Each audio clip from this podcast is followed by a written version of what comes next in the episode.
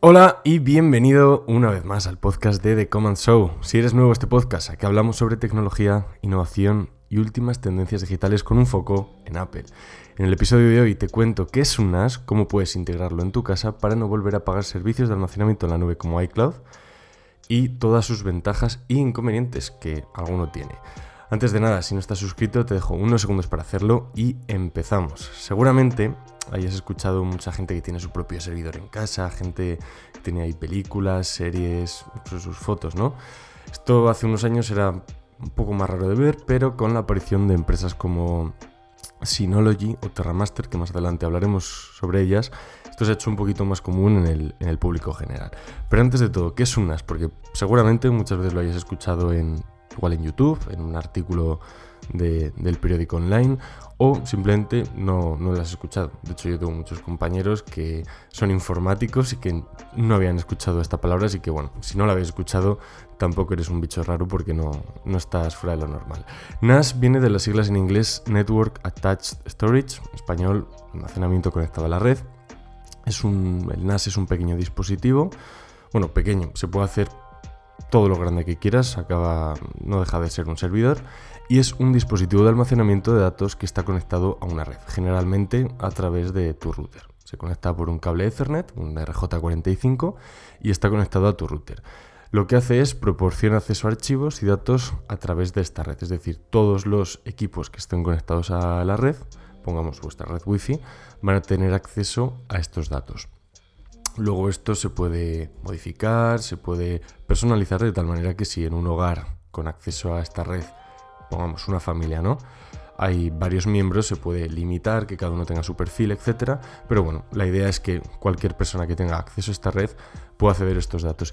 E incluso gente que esté desde fuera de la red a través de, por ejemplo, un VPN o simplemente un front, es decir, una página web que muchos Muchos eh, NASes ya vienen con este tipo de servicios premontados para que no te tengas que estar pegando tú con ellos, te lo ofrezcan directamente. Un NAS suele estar equipado con uno o más discos duros, luego hablaremos de cuánto recomiendo yo, y tiene su propio sistema operativo y aplicaciones integradas. Las aplicaciones integradas nos pueden servir para manejar los ficheros, eh, ver fotos, hacer copias de seguridad, etc. ¿no? no todo es perfecto, el NAS tiene muchas ventajas, pero también tiene algún inconveniente. Entonces vamos a hablar un poco de los pros y contras de utilizar un NAS, empezando por los beneficios. Y son bastantes. Yo he elegido cuatro o cinco principales que a mi parecer creo que son los mejores y que quiero compartir. El primero de ellos es que es un, lugar donde tienes todo tu almacenamiento, es decir, no vas a necesitar discos duros o mayores, no vas a necesitar eh, pinchos USB, no vas a necesitar absolutamente nada. Vas a tener un solo centro de datos donde tú puedes hacer todas tus copias de seguridad, meter ahí todos tus ficheros, de tal manera que no sé, cuando tú tienes varios equipos, por ejemplo, tienes un equipo de escritorio, tienes eh, luego una tablet, un portátil, un, móvil, vas a poder acceder a todos esos ficheros en cualquier momento desde cualquier sitio, lo cual es fabuloso. Y no tienes que estar, joder, es que esto lo tengo en un disco duro de no sé dónde, esto, ah, es que esto lo tenía en, esto no lo tenía aquí, esto lo tenía en Google Drive, esto tal. Nos vamos a olvidar absolutamente de todo, ya que vamos a poder eh, dejar de lado las nubes como iCloud, Google Drive, eh, la nube de Microsoft, absolutamente todo, porque estamos creando nuestra propia nube privada, casera, que se va a limitar a lo que nosotros tengamos. Por ejemplo, si compramos un disco de 4 teras, pues nuestra nube tendrá 4 teras. Y lo bueno de todo esto es que con el tiempo, oye, que es que los 4 teras se me han quedado cortos, necesito más, pillas un disco más grande y ya tienes más te ahorras pues los 10, 15, 20 euros que tienes que pagar por la nube cada mes y bueno, al final es echar cuentas, ver lo que te vale el disco y ver si en cuestión de igual 2, 3 años ya lo, ya has amortizado. Eso lo haremos un poco más adelante en el, en el, episodio. El segundo beneficio que recalco es el acceso remoto, ya habla un poco de yo de él. Hay mucha gente que se piensa que el NAS solo es accesible desde tu propio hogar, pero bueno, esto es falso.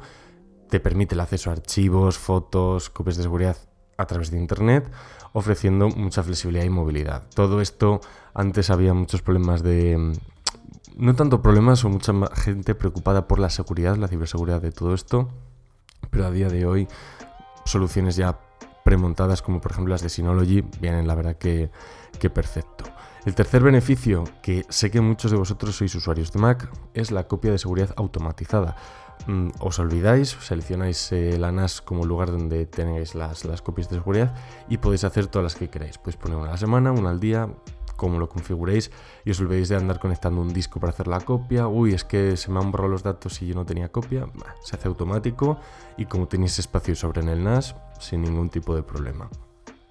Otro beneficio que encima me gusta mucho es cuántas veces nos hemos ido de viaje, hemos sacado unas fotos y se las queremos pasar a nuestra familia o se la queremos pasar a nuestros amigos. Y tenemos que hacer una carpeta de Google Drive, luego darle los correos. ¿Qué es lo que pasa? Que muchas veces nosotros en el Google Drive tampoco es que tengamos mucho espacio. ¿Cómo, hacemos para que luego se lo descarguen de una? Encima que Google Drive, si quieres descargar una carpeta entera, primero hace un zip que tarda mucho, mucho, mucho tiempo y luego ya te lo descarga. Bueno, estas soluciones de NAS, muchas veces ya con los sistemas de ficheros que vienen, tú puedes seleccionar una carpeta y compartirla, igual que compartes una carpeta en, en Google Drive, de la misma manera, y todo va mucho más fluido. Puedes compartir con un link. Eh, la verdad que es, perfecto, o sea, viene muy muy bien y, es muy eficiente. Yo que he probado las dos, hombre, Google Drive no está mal, es muy cómodo, pero para mí personalmente el NAS es, algo mejor, es, es incluso un poquito más rápido. Y quinto beneficio que quería recalcar, igual este es el que menos, menos se ve, pues la versatilidad en, funciones. Al final nosotros no nos limitamos solo a un sistema de, de almacenamiento ¿no? de fotos, también podemos meter aquí un gestor de correo, un gestor de cámaras de seguridad si tenemos cámaras de seguridad en nuestro hogar qué sé yo, em, si sois un poco eh, frikis, que os gusta la programación como a mí, podéis desplegar contenedores, podéis montar vuestro propio Kubernetes, Docker, etcétera, o sea, mogollón, mogollón de cosas. Pero no es oro todo lo que reluce, también tiene sus inconvenientes, como el más evidente que muchos de vosotros ya lo habréis pensado, que es el costo inicial. Al final, el desembolso de un NAS, luego lo veremos más adelante, pero bueno, tienes que comprar lo que es el NAS, es decir, el dispositivo, y los discos, lo cual, bueno, pues eh, hay NAS desde los 100 euros, sí, pero bueno, siempre se recomienda un poquito ya más, más completo, ¿no? Y luego los discos, que sí que es cierto que estos discos para lo que realmente estamos acostumbrados no son muy caros, pero bueno, también es otro, otro desembolso. El la segunda desventaja es la complejidad de configuración si te lo haces tú por tu cuenta, es decir, eh, luego hablaremos de qué opciones tenemos, puede ser un pelín complicado. Si lo compras ya fabricado, es decir, un Synology, un Terramaster o cualquiera de estas marcas, no suele ser muy difícil, la verdad. Y hay un mogollón de tutoriales en, línea. Eh, es difícil equivocarse. Entonces, si no tenéis muchos conocimientos en informática, podéis apostar por un, un Synology y un Terramaster, que hablaremos un poco más adelante sobre ellos y sin ningún tipo de problema. La tercera desventaja es el tema de mantenimiento. Eh, los discos no suelen fallar, pero bueno, igual muy de vez en cuando te puede fallar un disco. Hablaremos por qué esto no es un problema. Hablaremos de qué es el RAID, pero bueno, pues es un mantenimiento que hay que hacer y que, bueno, sabemos si un día dentro de 15, 20 años nos falla un disco, pues bueno, tendremos que, que cambiarlo, que bueno, eh, ya os digo yo que en menos de 5 minutos tenéis el nuevo disco configurado de sobra. Y otra desventaja que es la dependencia de la red. Al final vamos a estar limitados por nuestro ancho de banda, es decir, nuestra capacidad para acceder a nuestros propios datos va a depender de la potencia de nuestra red. Es decir, si tenemos un ancho de banda muy, muy pequeño e intentamos descargar un gran volumen de datos, de fotos, etc., pues bueno, va a tener eh, esa, lentitud que igual, bueno, realmente con otros servicios de nube también igual podríamos, podríamos tener. O sea, al final dependemos un poquito de, nuestra red. Os he hablado de bastantes usos que podéis dar a vuestro NAS, como almacenamiento, copias de seguridad, todo el tema de fotos, compartir archivos con amigos, pero esto no acaba aquí, ya que los NASes no dejan de ser un ordenador y bueno, hay infinidad de servicios que, que se pueden implementar.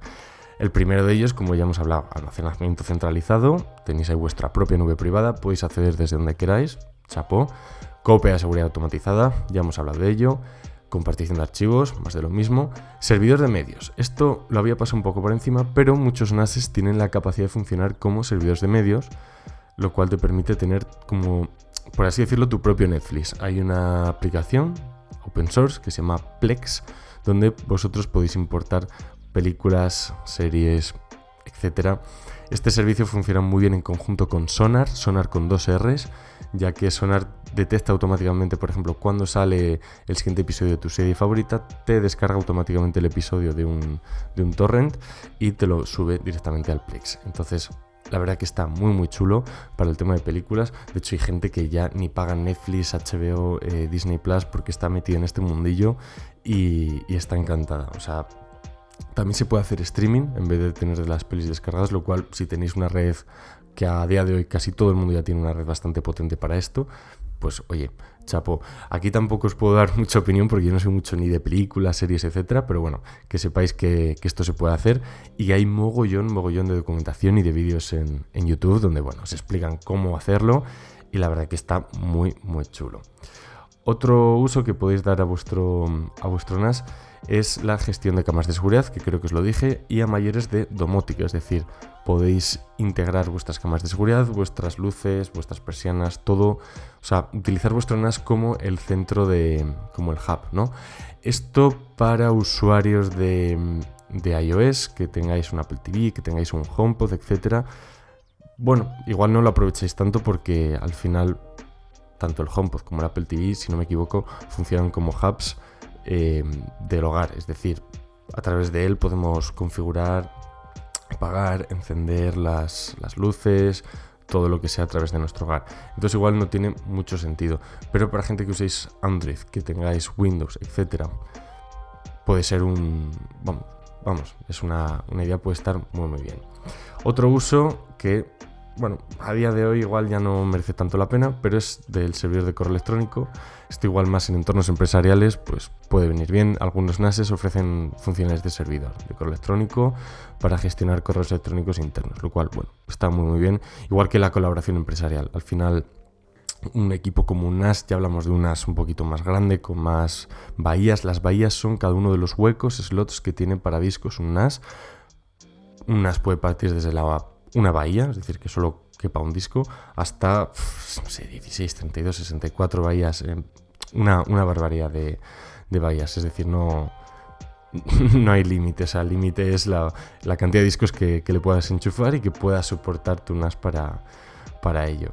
La verdad que la cantidad de usos es muy muy grande, os mencioné antes también el sistema de, de contenedores, al final tú con, con Docker o, o, bueno, cualquier otro servicio similar puedes desplegar contenedores, es decir, como pequeñas máquinas virtuales, por así decirlo, es un pequeño símil, que están corriendo en tu, en tu NAS y, bueno, al final no deja de ser un ordenador, los límites realmente te los pones tú, hay infinidad de proyectos ahí en internet que podéis consultar y que realmente están muy muy chulos, es decir, ya solo lo que te ofrece con los archivos, las fotos, las copias de seguridad, poder acceder a tu propia nube privada de donde quieras, ya me parece chulísimo pero si bueno, te gusta un poco el mundillo, eh, eres informático, programador, tienes un poco de habilidad con, los equipos y puedes, bueno, puedes hacer prácticamente lo que quieras. Hay gente que tiene su propio gestor de contraseñas metido en su NAS, lo cual, oye, es una idea también, también muy buena. El límite realmente te lo estás poniendo tú, pero bueno, hay infinidad de proyectos en Internet como, como os he dicho. En este momento habrá algunos que digáis, bueno, yo es que Álvaro tengo cuatro, cuatro archivos contados, no, es que realmente no necesito un NAS. Pues bien, efectivamente, igual un NAS no es para ti, pero para gente que igual ya tiene, sí que tiene más datos o que quiere guardar todas sus fotos de, de su familia, tenerlo organizado, de un sistema de ficheros, para gente que tenga muy muy poquitos datos, igual NAS no es su solución, pero para gente que ya empieza a manejar datos, que quiere montar su propia nube privada o que simplemente dices, oye, es que yo pago 10 euros de iCloud todos los meses y es que claro, en un año son 120, en dos años son 240, en tres años 360, ya igual con tres años ya te puedes pagar un NAS con un par de discos que dices, oye, no está, no está nada mal. Si ya estás pensando en decir, oye, ¿qué NAS me puedo pillar? ¿Qué, pues bien, aquí se pueden hacer dos, tres, bueno, incluso cuatro cosas, pero vamos a resumirlo a tres. La primera de ellas es ir a una página como Synology o Terramaster que ya te dan el propio NAS montado, lo cual está súper bien.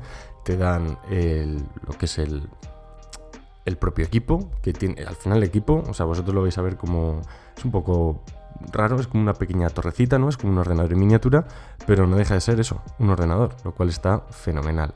Los hay desde una bahía, como os he dicho. Las bahías o receptáculos, como llaman en algunas páginas, son los, eh, la cantidad de, espacios que tienen para los discos. Una bahía cabe un disco. Eh, yo recomiendo Synology, que está muy bien. Tienen de una bahía la DS120J, pero yo ya me iría siquiera por la DS223J, que ya te permite tener dos bahías Pondremos en, Twitter estas opciones porque recordar todos estos números y letras, la verdad que se, les, se, les, complica poner el naming a, todo esto. Lo pondremos por Twitter para que lo tengáis a mano. Pero al final lo que te permite las bahías es tener más discos, lo cual está muy bien. Igual tú ahora dices, bueno, yo con un disco igual sí que tiro, tal. Eh, ahora sí, pero imagínate en 10 años no tener que hacer ese desembolso a través de, la, del propio NAS. Igual es un poquito más caro, 70-80 euros más, pero bueno, con el paso del tiempo echa cuentas a ver si lo amortizas o no, pero yo sí que recomiendo un mínimo de, dos bahías para, poder empezar. Entonces en esas dos bahías tendrás que meter dos discos, que pueden ser realmente de cualquier marca, hay muchas recomendaciones en online, echad un vistazo. Pero, por ejemplo, los Iron Wolf están muy bien. Eh, si no, lo lleven de sus propios discos y también están muy, muy bien. Mm, realmente no, os vais a equivocar. Simplemente mirad que sean compatibles y ya está. Y aquí, en el momento que ponéis dos bahías, podéis hacer lo que se llama RAID. RAID es un sistema muy interesante que se puede, vamos, podemos meter en profundidad, pero en resumidas cuentas, RAID parte desde el RAID 0 hasta el RAID, no sé si hay 5, 6 o incluso más, pero bueno, para nuestro caso de uso, RAID 0 es que nuestros datos no están duplicados, respaldados en ningún momento, es decir, solo tenemos un disco y nuestros datos solo están una vez. En el momento que tenemos dos bahías podemos poner dos discos y con ello desbloqueamos, por así decirlo, RAID 1. RAID 1 lo que nos permite es tener como una copia espejo de nuestro disco, es decir, en un disco, pongamos, de 2 teras tenemos todos nuestros datos y el otro disco está como backup, es decir, cada vez que nosotros modificamos datos en un disco, esto se refleja en el otro disco, de tal manera que si uno de los dos falla, nuestros datos van a, estar a salvo porque van a estar replicados en otro disco. El RAID se ha complicado aún más con el paso del tiempo y se puede llegar a RAID 2, RAID 3, RAID 4, Aquí al final en estos RAIDs nos metemos en términos un poquito más bajo nivel de entrelazado a nivel de bit, a nivel de bloque, a nivel de, bueno, formas que tienen los sistemas de ficheros de nuestros equipos de gestionar los datos. Al final son un poquito más eficientes, son diferentes en verdad, pero bueno, eh, un RAID 1 para empezar está muy bien, yo lo recomiendo, al final son vuestros datos. En Google Drive nunca vais a perder vuestros datos porque tienen implementado RAID. Si lo implementáis en vuestro propio NAS, pues no lo vais a perder y es recomendable. Todo esto no nos olvidemos hablando de Synology. Esto del RAID, bueno, es aplicable realmente a todo. Era un, pequeño paréntesis. Otra opción que podemos hacer es montarlo a piezas. Es decir, em, comprar un pequeño equipo, ponerle los discos y nosotros mismos configurarlo. Esto puede ser algo más complejo si no tenéis conocimientos de informática. Si sois, em, es decir, no tenéis los conocimientos para configurar todo el tema de montar los discos, luego configurar el propio sistema de ficheros, etc. Os recomiendo ir a un Synology, un Terramaster, que os lo dan todo hecho y, os olvidáis, es mucho más cómodo y, oye, sin, sin más. Al final montarlo a piezas, lo bueno es que luego tú puedes eh, hacerle un upgrade si es necesario, es decir, oye, que es que el procesador se me está quedando un poco corto para hacer esto determinado, oye, pues se lo cambio, o quiero cambiar el... Al final te da esa, esa versatilidad, pero pierdes eso, toda la capacidad de, configuración y de todo lo que te, da ya hecho Synology. Y hay una tercera opción que me parece muy curiosa y que vi en, YouTube, no, sé qué youtuber fue, es un youtuber americano, pero que, bueno, hablaba sobre los, creo que eran 10, 20 ideas de regalos para, para ahora que se acerca la Navidad. Y uno de ellos era un Time Capsule. Ya sé que vosotros eh, hay mucha comunidad de Apple detrás de este podcast. Seguro que conocéis el Time Capsule. Si no lo conocéis, es un pequeño aparatito que sacó Apple hace, hace ya bastante tiempo para hacer copias de seguridad. Al final es un disco duro conectado en red, prácticamente. Luego sacaron el Air Capsule. Bueno, sacaron varios modelos. Pues hay mucha gente que está comprando estos dispositivos, les está poniendo un disco nuevo y los está usando como NAS, lo cual es muy interesante Y, oye, es un proyecto bastante, bastante chulo. Entonces, bueno, si queréis a mayores que vuestro NAS tenga este look and feel de, Apple, ¿no? De, al final el, dispositivo es muy bonito, pues oye, nada, nada mal. El, el Time Capsule, el NAS, eh, el Synology, vamos, lo que es el NAS en sí, va a ir conectado a vuestro router, es decir, eh, donde tengáis el router va a ir este cacharrito montado y va a estar siempre conectado. Mirad también el tema de eficiencia energética. Normalmente cuando los discos están en reposo consumen muy muy muy poquito, pero bueno, que sepáis que es algo que va a estar enchufado continuamente que cuando lo estéis usando pues sí que va a consumir un poco, pero que cuando los discos estén en reposo apenas van a consumir. Entonces, bueno, ha sido un episodio un poquito, un poquito más largo, es un tema muy interesante lo de los, lo de los NASes, espero que a muchos os haya servido y, nos vemos en el próximo episodio. Os recomiendo suscribiros si no lo habéis hecho y seguirnos en, en Twitter, arroba Mi nombre es Álvaro y nos vemos en la próxima. Hasta luego.